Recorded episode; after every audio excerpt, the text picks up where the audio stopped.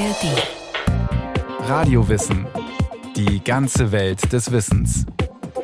Ein Podcast von Bayern 2 in der ARD Audiothek.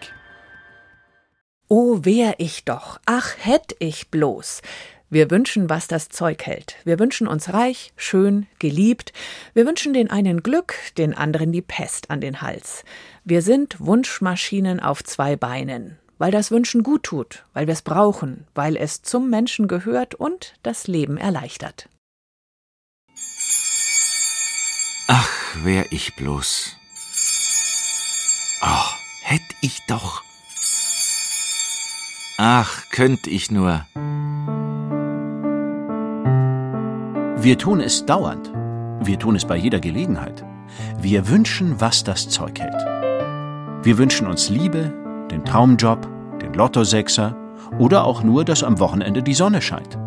Wir wünschen einander Glück oder die Pest an den Hals. Es passiert einfach. Wenn die Dinge nicht so laufen, wie wir wollen, wenn etwas oder jemand fehlt, wenn uns Ungewissheiten, Zweifel, Ängste oder Entbehrungen plagen. Die Misere beginnt früh. Ein Baby weint. Es will trinken. Jetzt, sofort. Aber es muss warten. Der Blutzuckerspiegel fällt, Stresshormone fluten, das Kind schreit sich in Rage. Dann geschieht etwas Seltsames. Das Baby leckt sich die Lippen, als würde es schmatzend an einer Brust oder Milchflasche saugen und beruhigt sich allmählich. Kein Wunder, meint die Psychologieprofessorin Brigitte Bote. Das Baby hat soeben zwei wichtige Erfahrungen gemacht. Es hat die Not des Wartens und die Kraft des Wünschens entdeckt.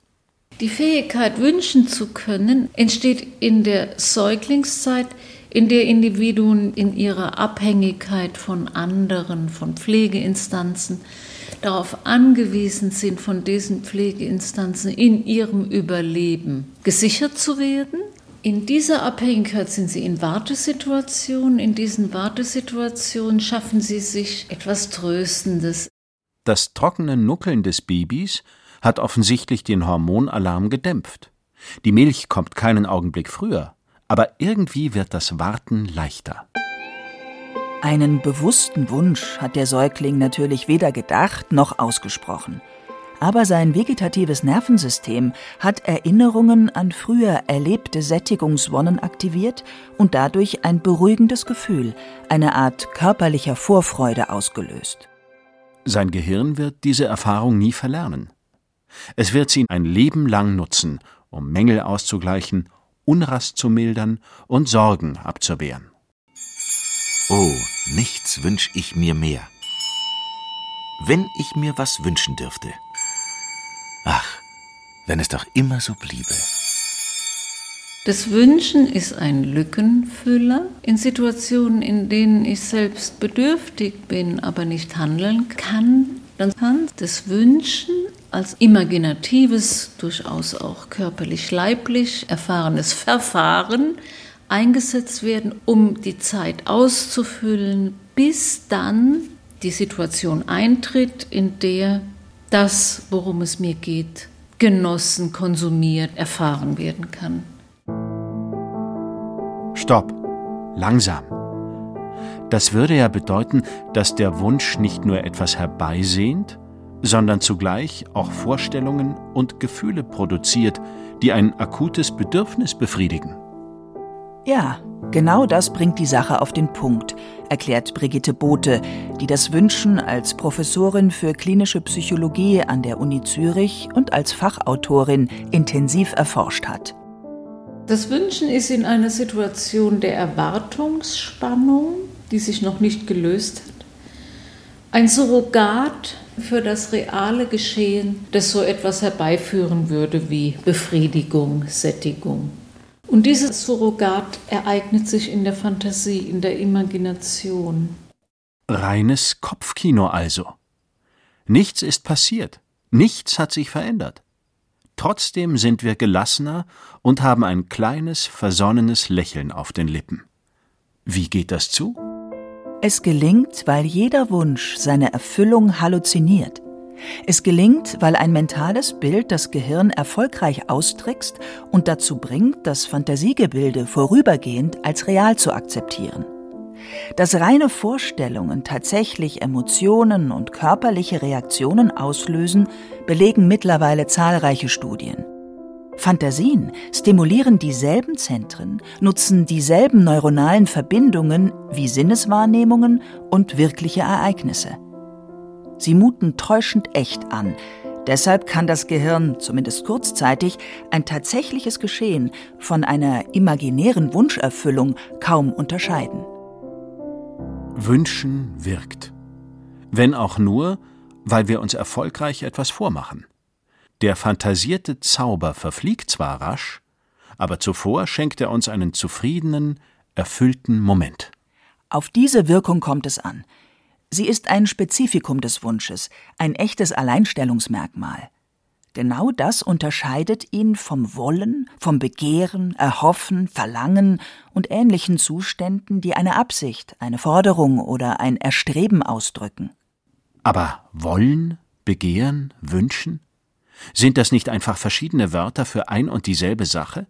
Nein, auch wenn es die Alltagssprache nicht so genau nimmt und das Wort wünschen oft nichts anderes als fordern, begehren oder ersehnen ausdrückt, beliebig austauschbar sind die Begriffe nicht. Es stimmt zwar, dass auch im Wünschen stets ein ungestilltes Verlangen steckt, doch das ist lediglich der Auslöser. Was der Wunsch bewirkt, das macht den Unterschied. Nur der Wunsch hat die Kraft, akute Versorgungs- und Wohlfühllücken durch den imaginierten Genuss des Entbehrten zu füllen. Das ist seine Essenz, sein eigentlicher Markenkern.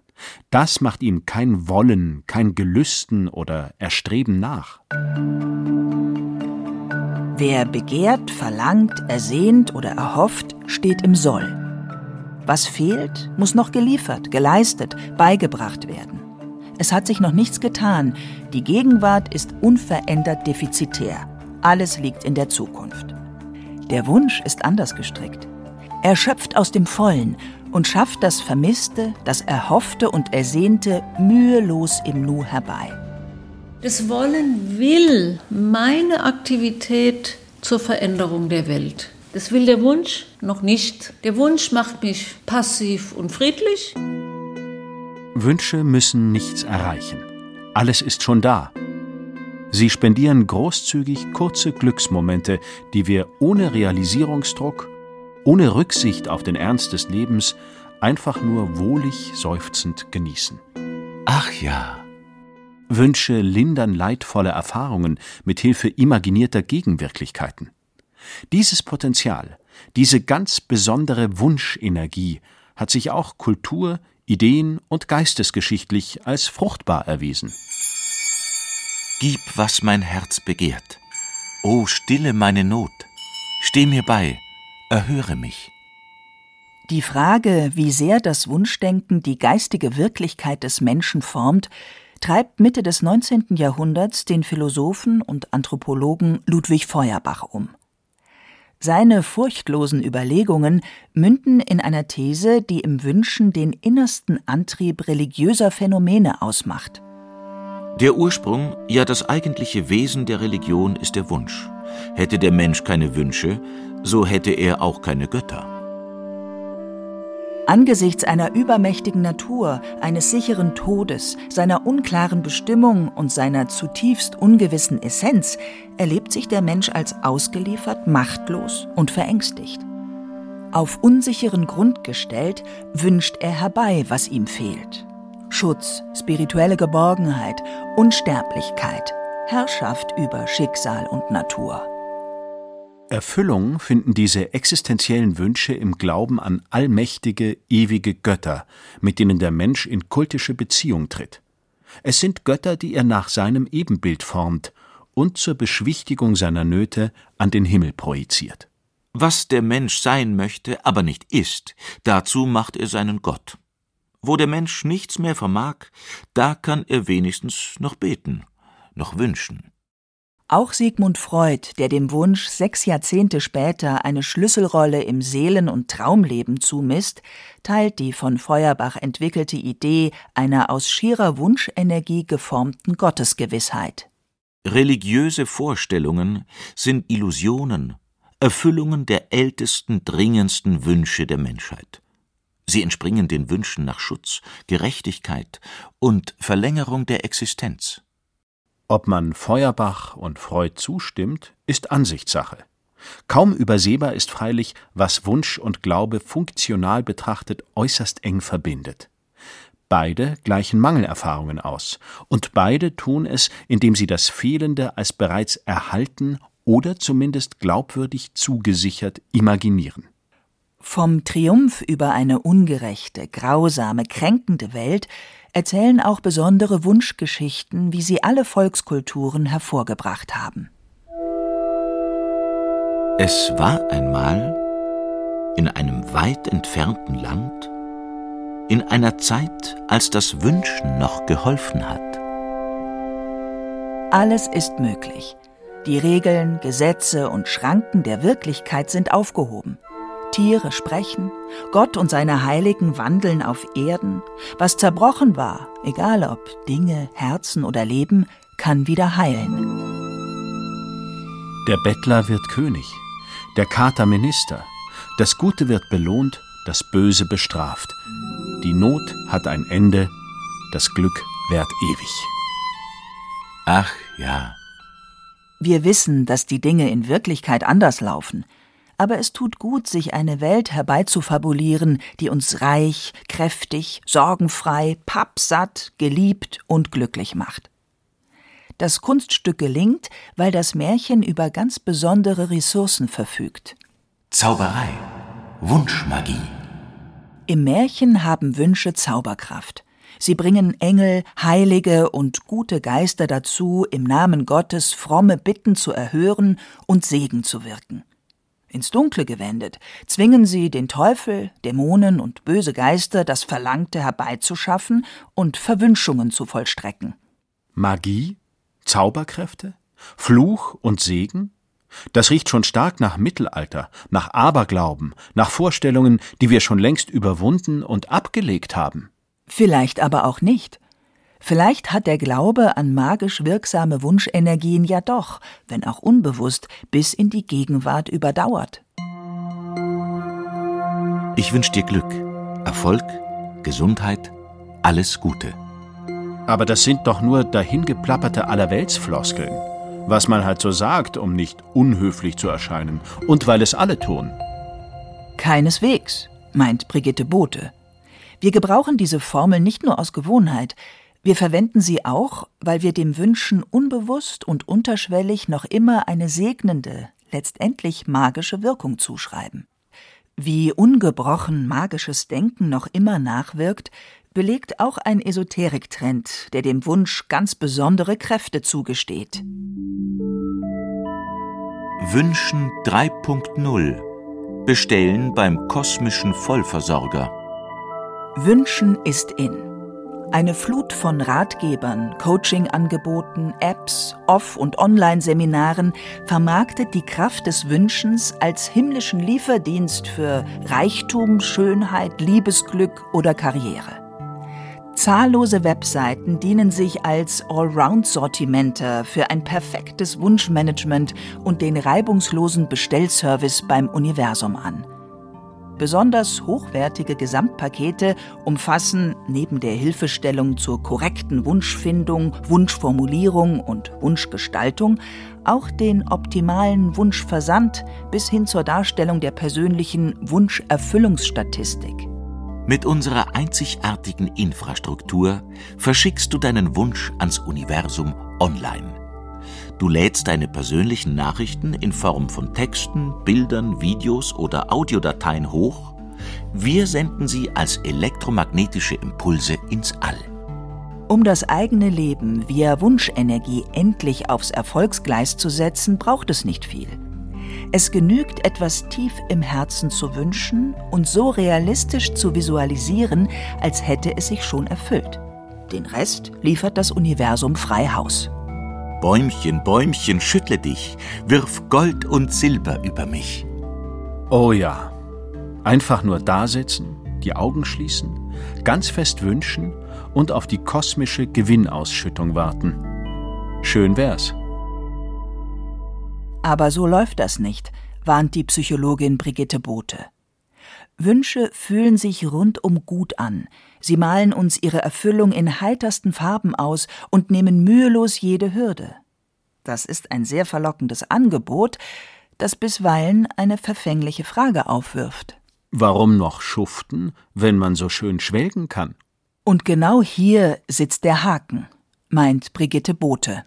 Die Gefährlichkeit des Wünschens besteht darin, dass man das Handeln versäumen kann und dass man in sowas wie ein Phlegma versinkt. Es kann dann mit vielen Selbsttäuschungsaspekten verbunden sein. Hätte man mich nur gelassen, dann wäre ich ein ganz toller Violinist geworden, aber es ist ja leider nicht gegangen. Und, und, dann träumt man von diesen Dingen und legt sich die Welt und das eigene Schicksal eher träumerisch zurecht. Also nicht ganz der Realität entsprechend. Ein entspannendes, süßes Wunschkonfekt hin und wieder ist ausgesprochen bekömmlich und keineswegs schädlich. Trotzdem, Wünsche sind und bleiben Kopfgeburten. Sie funktionieren im Kopf, aber die Realität braucht Taten. Sie braucht das Wollen, das Planen. Es braucht die Bereitschaft, sich aufzuraffen, sich einzusetzen und anzupacken. In der bequemen Passivität des Wünschens zu verharren, macht aus einem harmlosen Vergnügen langfristig ein gefährliches Konzept. Damit steht ein schwerer Vorwurf im Raum. Wünsche machen faul und lebensuntüchtig. Sie verleiten zu Tagträumerei und Trägheit, sind Ausdruck einer unreifen Wirklichkeitsverweigerung, sie lassen uns in Scheinwelten abdriften und führen letztlich dazu, dass wir in einer irrealen Komfortzone stagnieren, statt das Leben aktiv, gezielt und planvoll anzugehen. Das ist die eine Seite, die Seite der Wunschskeptiker. Zahllose Motivationspsychologen und Vertreter der Coaching-Szene sind allerdings vom Gegenteil überzeugt. Ihnen gilt das Wünschen als unverzichtbare Voraussetzung dafür, dass wir Vorsätze fassen, Pläne entwickeln, Projekte angreifen und in die Gänge kommen. Was stimmt? Wer hat recht? Macht uns erst das Wünschen strebsam, ehrgeizig, mutig, tatendurstig, weil es uns Ziele vorgibt? Brauchen wir die fantasierte Anschubhilfe? Oder lässt uns das Wünschen schlaff, antriebslos und wirklichkeitsfremd mit dem Sofa verwachsen? Weder noch, sagt Brigitte Bote. Solche konträren Zuspitzungen sind wertlos, weil Wunsch und Tat auf jeweils unterschiedliche Anforderungen mit je eigenen Strategien und Wirkungen antworten.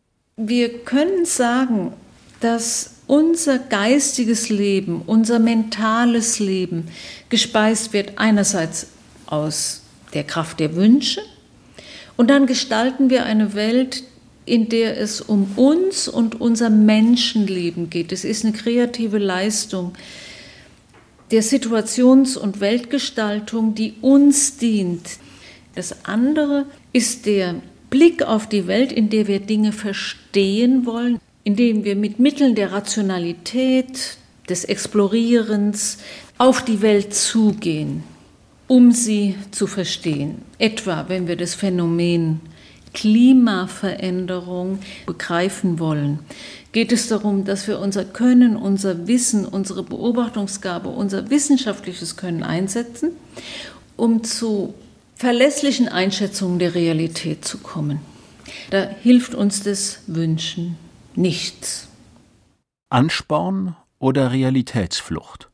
Der Wunsch kann beides sein. Oder nichts davon. Es kommt einzig und allein darauf an, wie wir diese Fähigkeit einsetzen. Der Wunsch selbst liefert nur ein autosuggestives Placebo, eine angenehme Fantasie. Und dabei hält er sich weder an Vernunft noch Regeln oder Verbote. Er schenkt einfach, was momentan am meisten fehlt. Wünsche verändern die Wirklichkeit nicht aus eigener Kraft, nicht unmittelbar und schon gar nicht magisch. Aber sie tun gut. Und sie vermögen sogar noch ein bisschen mehr. Sie helfen zu klären, was in unserem Leben zählt, was eher Beiwerk und was tatsächlich wichtig ist.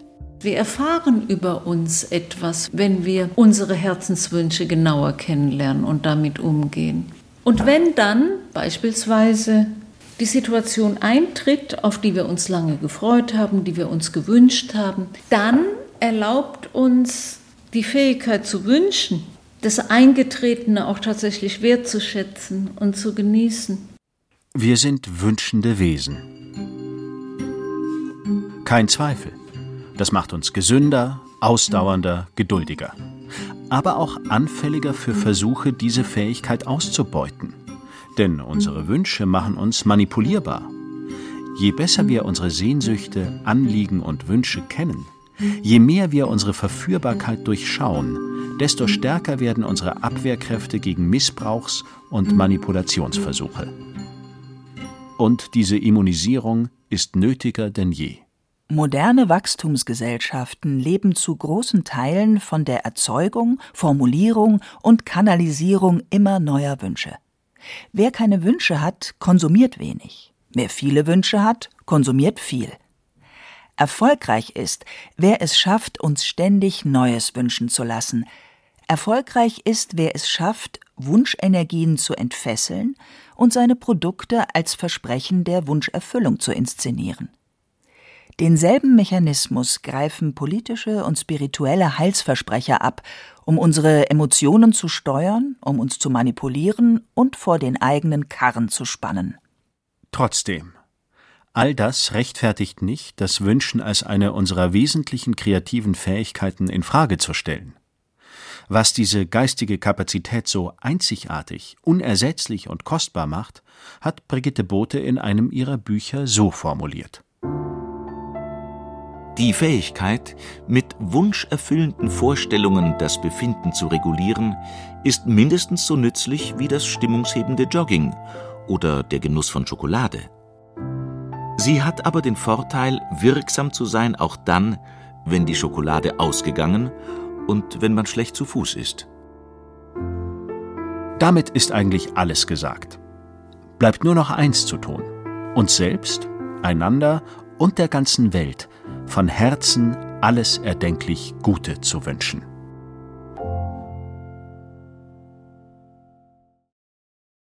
Simon Demmelhuber über den zutiefst menschlichen Wesenszug Das Wünschen.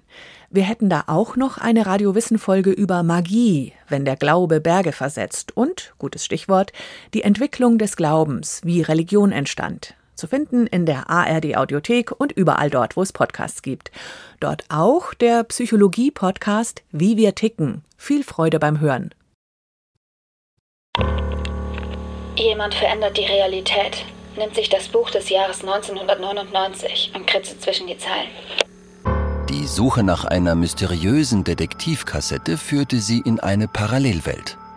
Jetzt geht Mias Reise endlich weiter. Finde den Fahrstuhl hinter dem Hurricane. Wenn der Fahrstuhl hält, wirst du etwas hören. Was immer du hörst, bleib im Fahrstuhl, steig nicht aus.